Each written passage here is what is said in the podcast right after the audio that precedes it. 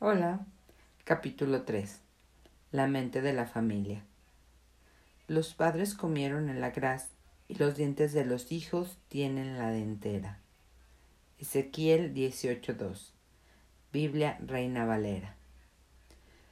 Por decirlo de una manera sencilla, recibimos a través de nuestra madre diversos aspectos de la vida de nuestra abuela y de los cuidados que ésta dedicó a nuestra madre los traumas que sufrió nuestra abuela, sus penas y sus sufrimientos, las dificultades que pasó en la infancia o con nuestro abuelo, las pérdidas tempranas de seres queridos, todo ello se filtró hasta cierto punto en los cuidados maternales que dedicó a nuestra madre. Si nos remontásemos una generación más, lo más probable es que viésemos lo mismo en cuanto a los cuidados maternales que recibió nuestra abuela. Es posible que no podamos ver con claridad los detalles de los hechos que dieron forma a la vida de esas personas. Sin embargo, podemos sentir hondamente las repercusiones de esos detalles. No solo lo que heredamos de nuestros padres, sino también los cuidados que recibieron ellos de sus propios padres, influyen sobre nuestras relaciones con nosotros mismos y sobre cómo criamos a nuestros propios hijos. Los padres, para bien o para mal, tienden a transmitir el tipo de atención paterna que recibieron. Parece que tenemos programadas en el cerebro estas pautas y que empiezan a formarse incluso antes de que nazcamos. Nuestra vinculación con nuestra madre cuando estamos en el seno materno es fundamental para el desarrollo de nuestros circuitos neuronales. Thomas Verne ha dicho, desde el momento mismo de la concepción, la experiencia que se vive en el vientre materno da forma al cerebro y siente las bases de la personalidad, del temperamento emocional y de la capacidad del pensamiento superior. Estas pautas son como un modelo, más que aprenderse, se transmiten.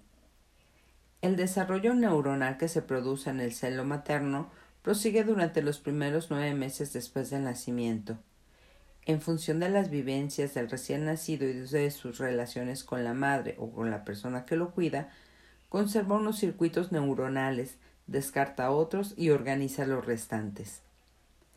A través de estas primeras interacciones, el niño sigue estableciendo el modelo por el que gestionará sus emociones, sus pensamientos y sus conductas.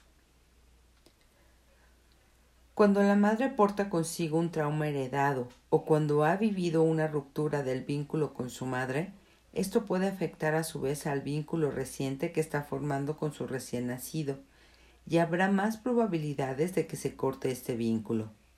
Las repercusiones de una ruptura temprana del vínculo madre-hijo, una estancia larga en el hospital, unas vacaciones inoportunas, una separación larga, pueden ser devastadoras para el niño este pierde de pronto la familiaridad profunda y asimilada del olor a la madre, de su tacto, sonido y gusto, todo lo que ha llegado a conocer y en lo que confía. La madre y el hijo viven en un estado biológico que tiene mucho en común con las adicciones, dice Winifred Gallagher, autora especializada en ciencias del comportamiento. Cuando se separan, el recién nacido no solo echa de menos a la madre, sino que sufre una abstinencia física y psicológica, que no es muy distinta de la que parece el heroinómano al que se le priva de la droga al que se le priva de la droga bruscamente. Esta analogía sirve para explicarnos mejor por qué protestan con tanta energía todos los mamíferos recién nacidos, incluidos los humanos, cuando se les separa de sus madres. El recién nacido que se ve separado de la madre puede sentirse en una situación de peligro para la vida, lo dice la doctora Raylene Phillips, neonatóloga en el Hospital Infantil de la Universidad Loma Linda. Si la separación prosigue durante un periodo prolongado, la respuesta es la desesperación, añade la doctora Phillips. El niño se rinde, la doctora Phillips comparte esta idea con el doctor Niels Bergman y con otros expertos en la, en la neurociencia del vínculo madre-hijo. Yo conocí ese sentimiento de rendición en mis primeros años. Me llegó de mi familia. Lo que mi madre no había recibido de su madre afectó a su vez a lo que fue capaz de darnos a mis hermanos y a mí. Aunque yo sentía siempre la presencia de su amor en el fondo, una buena parte del ejercicio de su maternidad estaba afectada por los traumas de nuestra historia familiar. Más concretamente, por el hecho de que su madre, Ida, había perdido a sus dos primogénitos cuando tenían dos años. No es cierto. A ver, vamos de nuevo. Por el hecho de que su madre, Ida, había perdido a sus dos progenitores cuando tenía dos años. Según la tradición familiar, los hechos fueron los siguientes. Cuando mi bisabuela Lora murió de pulmonía en 1904, sus padres culparon de ello a su marido, Andrew, que era, según ellos, un inútil y un jugador. Lo que se cuenta en la familia es que Sora contrajo una pulmonía por haber estado asomado a la ventana en pleno invierno, suplicando a su marido que volviera a casa. Contaron a mi abuela, contaron a mi abuela Ida que su padre se gastaba en el juego el dinero del alquiler. Y esta frase se ha repetido en nuestra familia como un eco a lo largo de las generaciones. Tras la muerte de Sora, expulsaron de la familia a mi bisabuelo Andrew, y aunque nunca se supo más de él. Cuando yo era niño, yo percibía la amargura de mi abuela cuando contaba esta historia, y la contaba muchas veces. Me entristecía que ella no hubiera llegado a conocer a su padre. Mi abuela, huérfana a los dos años, fue criada por sus abuelos, de edad avanzada, que se ganaban la vida vendiendo ropa usada en un carro en el distrito Hill de Pittsburgh. Mi abuela adoraba a sus abuelos y solía animarse cuando contaba sus recuerdos de cuánto la querían. Pero aquello no era más que una parte de la historia. Era la parte que ella era capaz de recordar conscientemente. Había una historia más profunda que a ella se le escapaba. En los primeros meses de vida de Ida, o quizá incluso cuando estaba en el seno materno, habría absorbido las sensaciones de la aflicción que producía a su madre las riñas constantes, las lágrimas y los disgustos. Todo aquello tendría un efecto profundo sobre el desarrollo neuronal crucial que se estaba produciendo en el cerebro de Ida. Después, la pérdida de su madre a los dos años de edad la dejaría destrozada emocionalmente. Mi madre no solo fue criada por una huérfana que no pudo darle los cuidados que ella, a su vez, no había recibido de la suya. Mi madre heredó también el trauma visceral de Ida, que había sufrido la separación de su madre a una edad temprana. Aunque Ida estuvo presente físicamente en la vida de su madre, era incapaz de expresar las emociones profundas necesarias para apoyar el desarrollo de mi madre. Esa falta de conexión emocional también pasó a formar parte de la herencia de mi madre. La historia del padre de mi madre también fue azarosa. La madre de él, Rachel, murió de sobreparto cuando mi abuelo Harry tenía solo cinco años. El padre de Harry, Samuel, portó una carga pesada de culpabilidad, pues se consideraba responsable de la muerte de Rachel por haberla dejado embarazada. Samuel no tardó en casarse con una mujer que, según se cuenta en la familia, se ocupaba además de un hijo propio que tenía. Ah, ah, ah, sí, se ocupaba más de un hijo propio que tenía que de Harry, al que trataba con una indiferencia rayada en la crueldad. Mi abuelo no solo solía hablar de su infancia. Esto lo sé por mi madre, que contaba que Harry había estado a punto de morirse de hambre en su infancia. Para sobrevivir, buscaba alimentos en la basura y comía hojas de diente de león. Cuando yo era niño, me imaginaba a mi abuelo, también niño, sentado solo en un bordillo, mordiendo un pedazo de pan duro o royendo un hueso de pollo rancio. Como tanto mi abuelo como mi abuela se quedaron sin madre cuando eran niños pequeños, transmitieron a la generación siguiente su legado de trauma, sin saberlo. En nuestra familia, el vínculo madre-hijo ha quedado cortado durante tres generaciones como mínimo. Si esas perturbaciones no se hubieran producido antes de que naciera mi madre, es posible que mis hermanos y yo hubiésemos recibido unos cuidados maternales, mmm, unos cuidados maternales distintos. Pero al haber sido así, la necesidad que tenía mi madre de amor que sus padres no le pudieron dar, solía dejarla con sentimientos de ansiedad y de agobio. Comprendí que, para poner fin al ciclo de traumas heredados en mi familia y en mi última instancia, para curarme yo mismo, tenía que curar mi relación con mi madre. Sabía que no podía cambiar lo que había sucedido en el pasado, pero sí podía cambiar sin duda la relación que manteníamos en el presente. Mi madre había heredado las pautas de estrés de su madre y yo las había heredado también. Ella solía llevarse las manos al pecho y quejarse de la sensación de agitación que tenía en el cuerpo.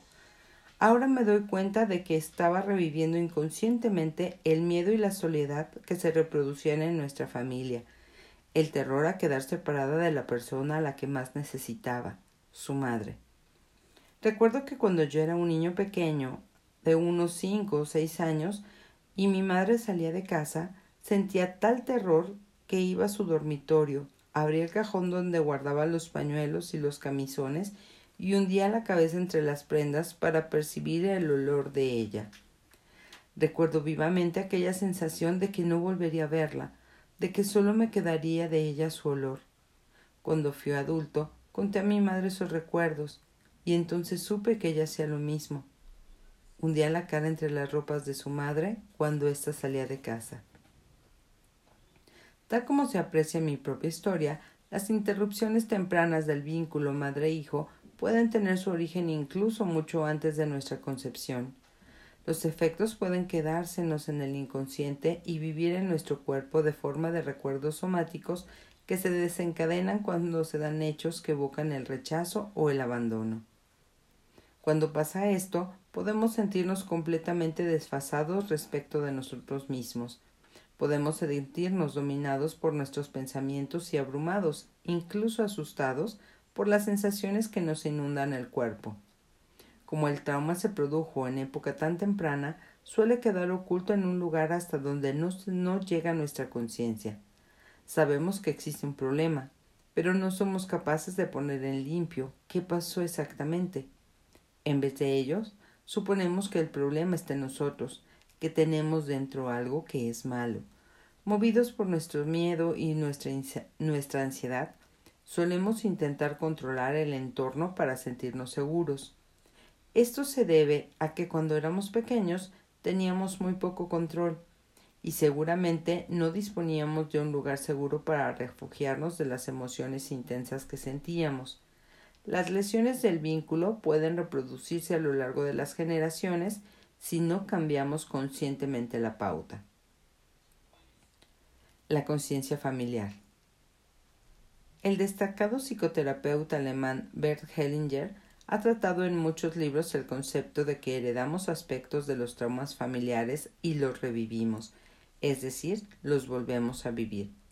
Hellinger que estudió a las familias durante más de 50 años, primero en calidad de sacerdote católico y después como terapeuta familiar y filósofo, nos enseña que compartimos una conciencia familiar con los, miembros, con los miembros de nuestra familia biológica que nos han precedido.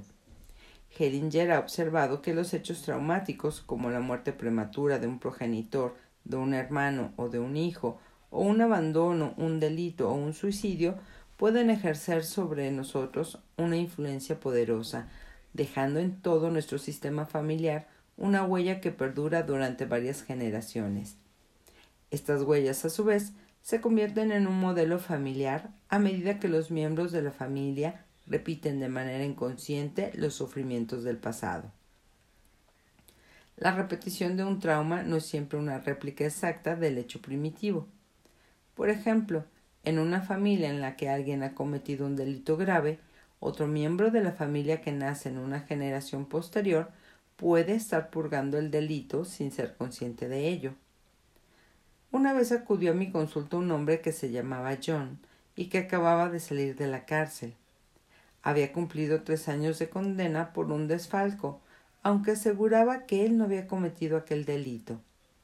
John se había declarado inocente en el juicio, pero en vista de las pruebas en su contra, una acusación falsa de un antiguo socio, su abogado le había recomendado que llegara a un acuerdo con el fiscal. Cuando John entró en mi consulta parecía agitado. Tenía la mandíbula tensa y arrojó su abrigo sobre el respaldo de la silla. Me explicó que le habían montado una encerrona y que ahora estaba obsesionado por las ideas de venganza. Cuando hablamos de su situación familiar, salió a relucir que en la generación anterior, en la década de 1960, a su padre le habían acusado de asesinar a su socio, pero que en el juicio no le habían podido condenar en virtud de un detalle técnico. Todos los de la familia sabían que el padre era culpable, pero no hablaban nunca de ello.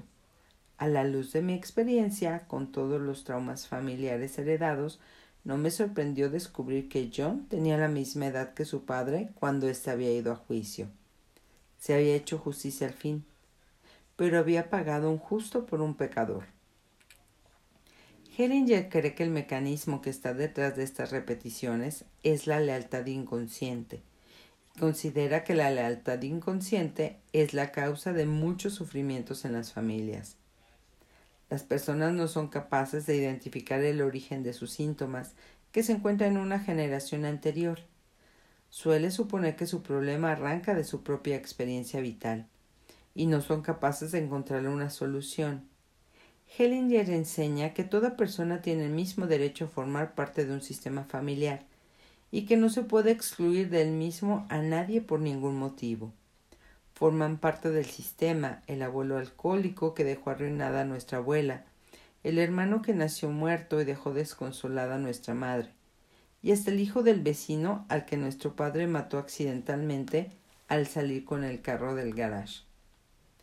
Nuestro tío delincuente, la media hermana mayor de nuestra madre, la criatura que abortamos, todos ellos son miembros de nuestra familia, y la lista es más larga. Debemos incluir en ella hasta a personas a las que no solemos encontrar en nuestro sistema familiar. Si alguien hizo daño a un miembro de nuestra familia, si se aprovechó de él o lo mató, debemos incluir a esa persona. Del mismo modo, si algún miembro de nuestra familia se aprovechó de otra persona, si le hizo daño o la mató, también es preciso que incluyamos a la víctima dentro de nuestro sistema familiar. También están incluidas las parejas anteriores de nuestros padres y abuelos. Al morir, al marcharse o al romper, abrieron un espacio por el que nuestra madre o nuestro padre, nuestra abuela o nuestro abuelo pudieron entrar en el sistema, lo que permitió que naciésemos nosotros a la larga. Hellinger ha observado que cuando a una persona se le rechaza o se la deja fuera del sistema familiar, Puede suceder que otro miembro posterior del sistema represente a esa persona. La persona posterior puede compartir el destino de la persona anterior o repetirlo, comportándose de una manera similar al sujeto excluido o repitiendo algún aspecto de los sufrimientos de éste. Por ejemplo, si en tu familia se rechazó al abuelo porque bebía, jugaba y era mujeriego, es posible que uno o varios de sus descendientes adopten más tarde una o varias de estas conductas. El sufrimiento familiar prosigue de este modo en las generaciones sucesivas. El hombre que había asesinado al padre de John formaba ahora parte del sistema familiar de éste. Cuando John fue víctima de un montaje por parte de su socio, cuando fue a la cárcel y salió con ideas asesinas de venganza, estaba reviviendo sin saberlo aspectos de las experiencias de su padre que habían sucedido cuarenta años antes. Cuando John llegó a conocer la relación entre la experiencia de su padre y la suya propia, fue capaz de, de fue capaz por fin de soltar los pensamientos obsesivos y salir adelante. Dos destinos habían quedado entrelazados estrechamente como si las dos personas compartieran un solo destino común. La libertad emocional de John había estado constreñida mientras esta conexión había estado oculta. Hellinger recarga que recalca que cada uno de nosotros debe cargar con nuestro propio destino, con independencia de que éste sea más o menos duro. Nadie puede intentar hacerse cargo del destino de un padre, abuelo, hermano, tío o tía, sin que de ello resulte algún tipo de sufrimiento. Hellinger llama a los sufrimientos de este tipo enredos. Cuando estás enredado, portas inconscientemente los sentimientos, los síntomas, las conductas o las penalidades de un miembro anterior de tu familia como si fueran tuyos. Hasta los hijos de un mismo padre y madre que viven en un mismo hogar familiar y que han tenido una formación similar tienden a heredar traumas distintos y a vivir destinos diferentes. Por ejemplo, el primer hijo tiende a portar consigo lo que no está resuelto en el padre y la primera hija tiende a portar lo que no está resuelto en la madre aunque no siempre sucede así. También puede darse el caso inverso. Los hijos posteriores de la familia tienden a aportar diversos aspectos de los traumas de sus padres o elementos de los traumas de sus abuelos. Por ejemplo, la primera hija puede casarse con un hombre que es emocionalmente distante y controlador, semejante al concepto que tiene ella de su padre, y de este modo comparte esta dinámica con su madre. Al casarse con un hombre cerrado en sí mismo y controlador, la hija repite las experiencias de la madre y se suma a ella en su descontento. La segunda hija puede portar la ira no expresada de su madre. De este modo, aunque le esté afectando el mismo trauma, ella porta un aspecto distinto del mismo. Puede que rechace a su padre, mientras que la primera hija no lo rechaza. En muchos casos, los hijos posteriores de la familia pueden portar los traumas no resueltos de los abuelos. En la misma familia del ejemplo, la tercera o la cuarta hija puede quedarse sin casar toda la vida, por miedo que las controle un hombre al que no quieren. Tuve ocasión de trabajar con una familia libanesa que tenía una dinámica semejante a esta. Cuando nos remontamos una generación más, descubrimos que ambas abuelas libanesas habían sido entregadas por sus padres para convertirse en novias infantiles, una de ellas con nueve años y la otra con doce. Dos de las hermanas libanesas conectaban con la experiencia de sus abuelas, a las que habían obligado a casarse siendo todavía niñas, y repetían aspectos de aquellas circunstancias vitales en sus propias relaciones de pareja. Como sus abuelas, una se había casado con un hombre mucho mayor que ella. La otra no había llegado a casarse, pues se quejaba de que los hombres sean desagradables y controladores, unos sentimientos similares a los que debió de sentir su desgraciada abuela paterna, atrapada en un matrimonio sin amor. Cuando se produce una ruptura del vínculo madre-hijo en varios hermanos, cada hijo puede expresar de manera distinta su desconexión con la madre.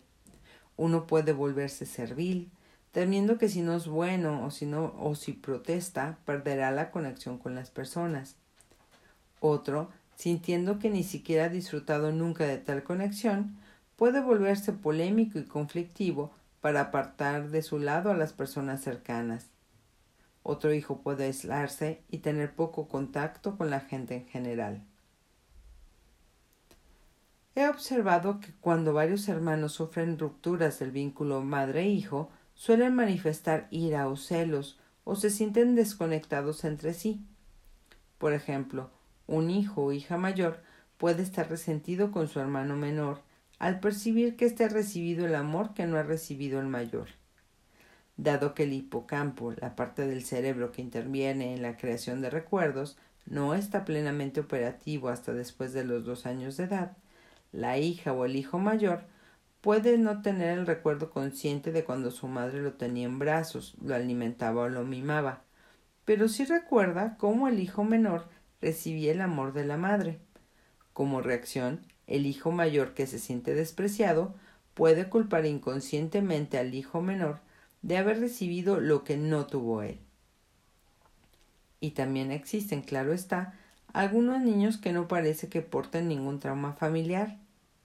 En el caso de estos niños, es muy posible que se estableciera un vínculo adecuado con la madre o con el padre o con ambos, y que esta conexión contribuyera a inmunizar al niño para que no portara enredos del pasado.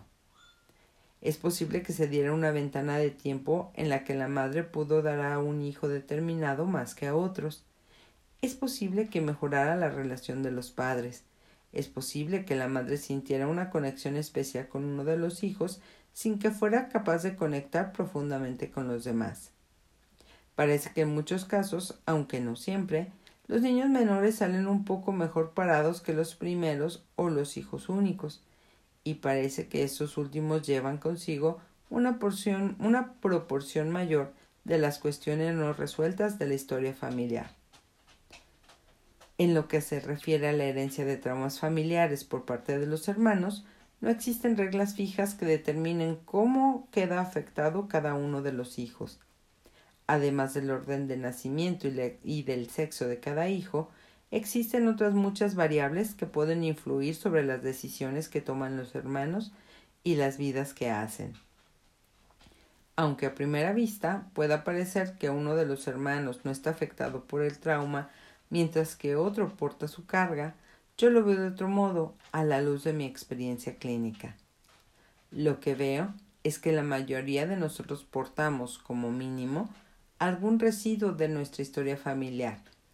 No obstante, también pueden entrar en la ecuación muchos factores intangibles que influyen sobre el grado de arraigo de los traumas familiares.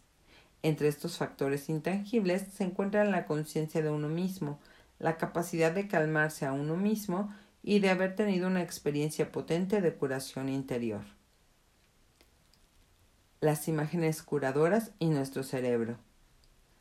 La idea de que revivimos los traumas familiares puede bien constituir el núcleo de lo que apunta el psiquiatra Norman Deutsch cuando afirma en su revolucionario libro El cerebro se cambia a sí mismo.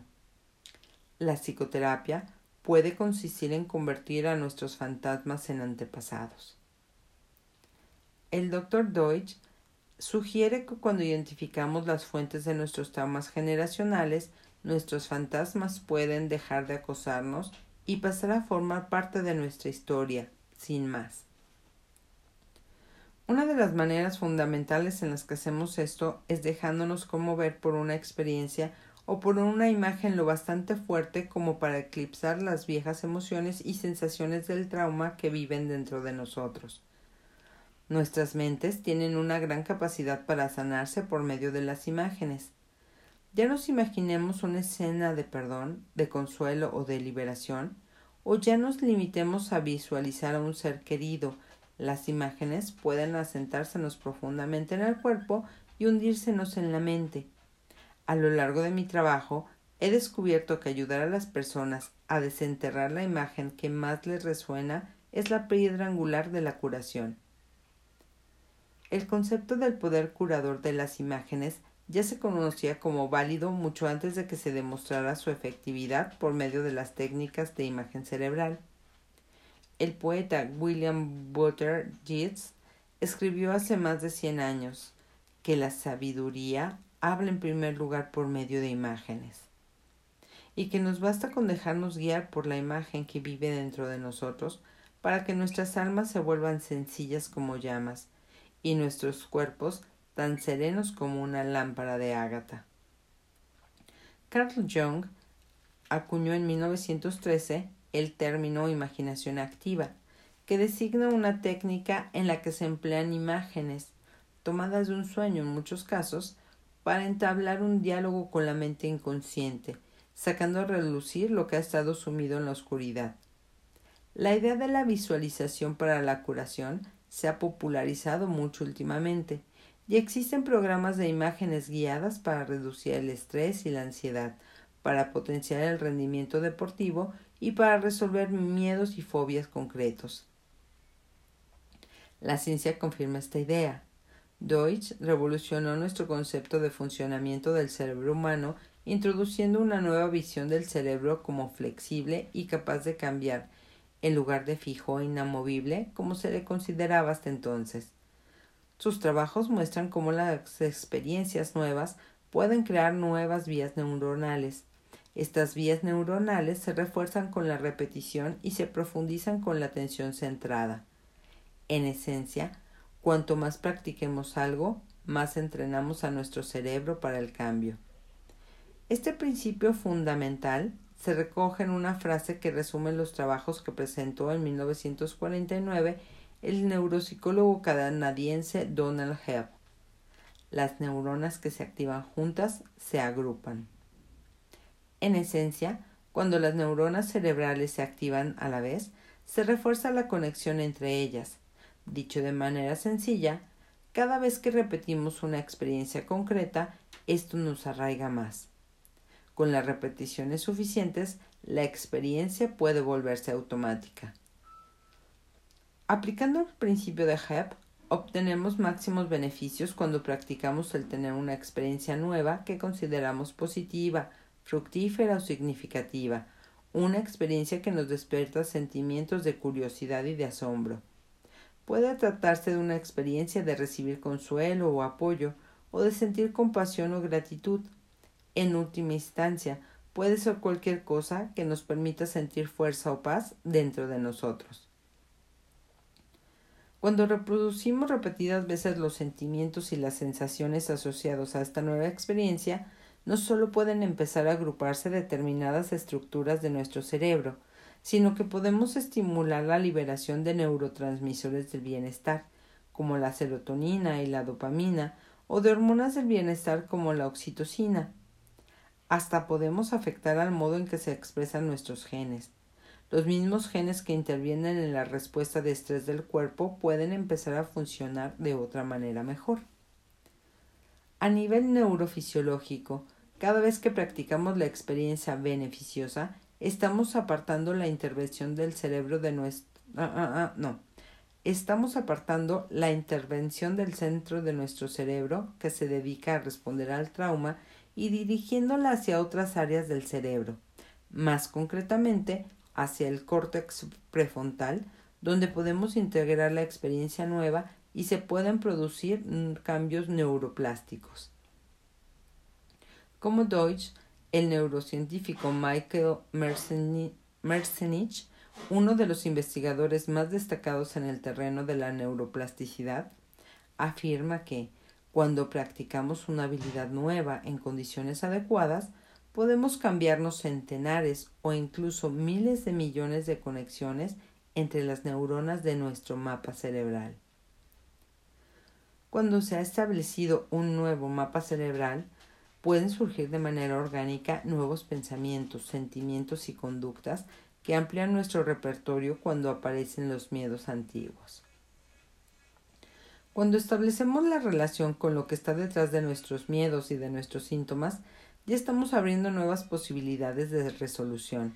En algunos casos, nos basta con haber alcanzado esta nueva comprensión para que dejemos de lado nuestras viejas imágenes dolorosas e iniciemos una liberación visceral que podemos sentir en el núcleo mismo de nuestro cuerpo. En otros casos, establecer la relación solo tiene el efecto de que comprendamos mejor, pero nos hace falta algo más para integrar plenamente lo que hemos descubierto. Necesitaremos frases, ritos, prácticas o ejercicios que nos ayuden a forjar una nueva imagen interior. La nueva imagen puede llenarnos de una provisión interior de calma, convirtiéndose en punto de referencia de paz interior al que podamos regresar una y otra vez. Cuando tenemos arraigo un nuevo mapa perdón, cuando tenemos arraigado un nuevo mapa mental, pensamientos nuevos, sentimientos nuevos y sensaciones nuevas, inauguramos una nueva experiencia interior de bienestar que empieza a competir con nuestras viejas reacciones traumáticas y con el poder de éstas para llevarnos por el mal camino. Cuando más recorremos las vías neuronales y viscerales de nuestro nuevo mapa mental, cuanto más nos identificamos con los sentimientos buenos que acompañan a ese mapa. Con el tiempo empezamos a familiarizarnos con los sentimientos buenos y a confiar en nuestra capacidad para volver al terreno sólido, aunque nos hayan temblado los cimientos durante un tiempo. Deutsch nos dice que podemos cambiarnos el cerebro con solo imaginar. Nos basta con cerrar los ojos y visualizar una actividad para que se active el córtex visual primario, ni más ni menos que si estuviésemos llevando a cabo la acción en la realidad. Las técnicas de imagen cerebral demuestran que muchas neuronas y regiones del cerebro se activan por igual cuando nos, cuando nos imaginamos un hecho y cuando lo vivimos en la realidad. Deutsch afirma que la visualización es un proceso en el que se aplica tanto la imaginación como la memoria. Dice que al visualizar, recordar o imaginar experiencias agradables, se activan muchos de los mismos circuitos sensoriales, motores, emocionales y cognitivos que se activaban durante la experiencia agradable real. La creación empieza por la imaginación. Escribió en 1921 el dramaturgo George Bernard Shaw, mucho antes de que se considerara, de que se considerara posible siquiera la neuroplasticidad. Shaw ya había expuesto el principio de lo que imaginamos, lo hacemos posible. Las imágenes curadoras y nuestros genes.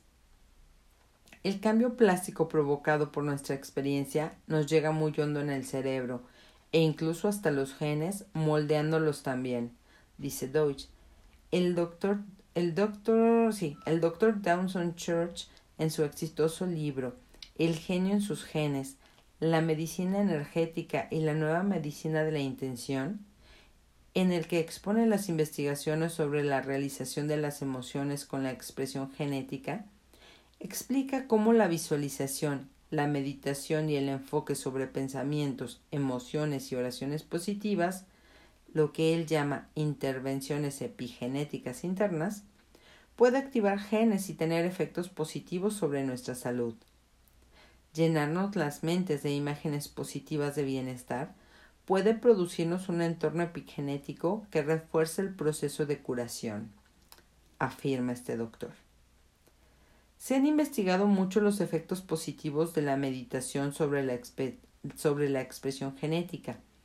Un estudio realizado por la Universidad de Wisconsin-Madison y publicado en la revista científica Psiconeuroendocrinología en 2013 reveló que los meditadores, al cabo de solo ocho horas de meditación, experimentaban cambios genéticos y moleculares apreciables, entre ellos la reducción de los niveles de genes proinflamatorios que les permitiría recuperarse físicamente con mayor rapidez de las situaciones estresantes.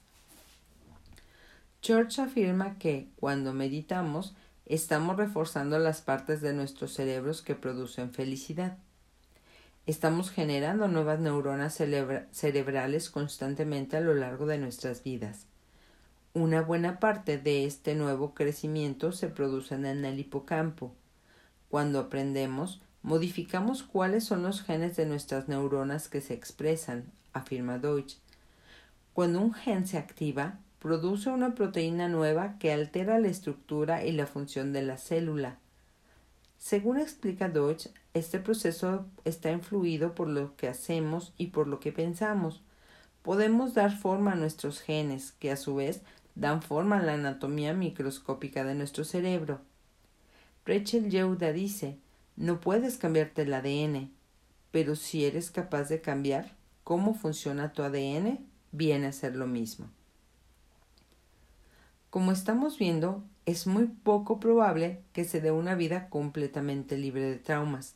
Los traumas no duermen, ni siquiera con la muerte. Antes bien, siguen buscando terreno fértil para su resolución en las criaturas de las generaciones siguientes. Por fortuna, los seres humanos tenemos resistencia y somos capaces de curarnos los traumas de casi todos los tipos. Esto puede suceder en cualquier momento de nuestras vidas. Lo único que necesitamos es disponer de las ideas y de las herramientas adecuadas. Expondré más adelante en este libro las prácticas que han resultado más valiosas en mi trabajo con mis pacientes para que puedas saber de primera mano cómo se curan los traumas que podrían formar parte de tu herencia familiar. Hasta aquí llegamos con este capítulo. Bye.